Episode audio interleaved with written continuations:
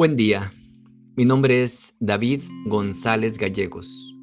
Pertenezco a la Iglesia de San Patricio del Ministerio de Estudio Bíblico Nazarenos Católicos, aquí en Laredo, Texas, Estados Unidos.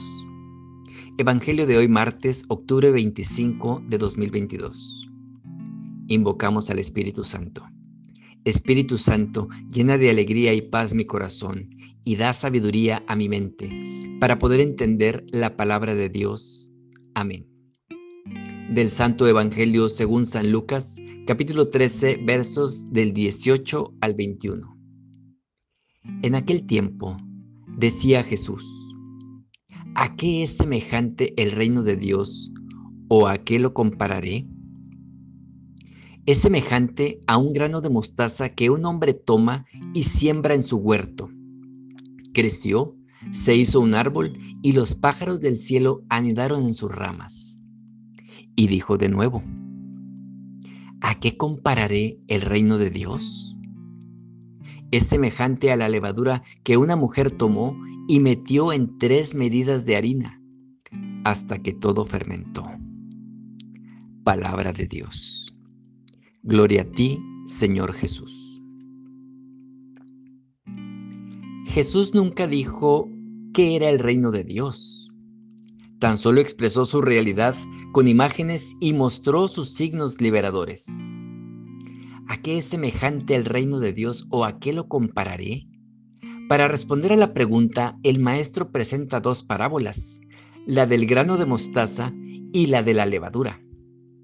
La primera parábola habla de un hombre que siembra una semilla de mostaza y que crece hasta llegar a ser un inmenso árbol que alberga a los pájaros. El reino de Dios no viene como se espera, con todo su esplendor y de repente, sino que va creciendo poco a poco. Con ambas parábolas, Jesús muestra paradójicamente que el reino, que empieza como algo pequeño, semilla levadura, acaba creciendo árbol y llegando a todas partes gran masa. La primera de ellas nos dice que el reino crece poco a poco, pero llega a ser algo tan grande y se convierte en protección, resguardo y abrigo. Con la segunda parábola, la de la levadura, se nos habla del reino como una experiencia transformadora de la realidad las dos imágenes están cargadas de esperanza. El reino, poco a poco, sin que se note, va creciendo y transformando nuestro mundo en la medida en que vivimos sus valores. Es una inclinación humana natural imaginar a Dios como el más grande, el más grandioso y el más espectacular. Imaginar que Dios es así, de alguna manera nos hace compensar nuestra pequeñez y creaturismo.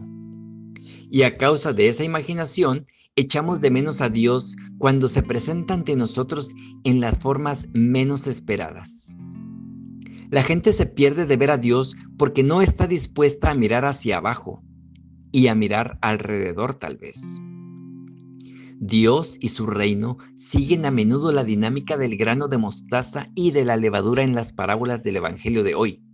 Pequeños, sutiles, casi invisibles, pero siguen transformando el mundo a su alrededor.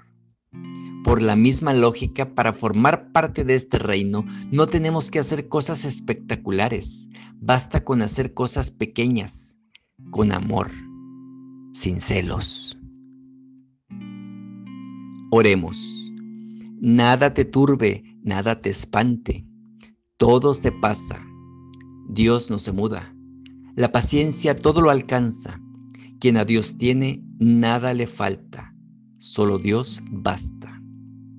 Vayamos con alegría a proclamar la palabra del Señor. Excelente martes. Y recordemos, cualquiera de nosotros puede ser parte de la creación de este reino, pero hagámoslo con amor.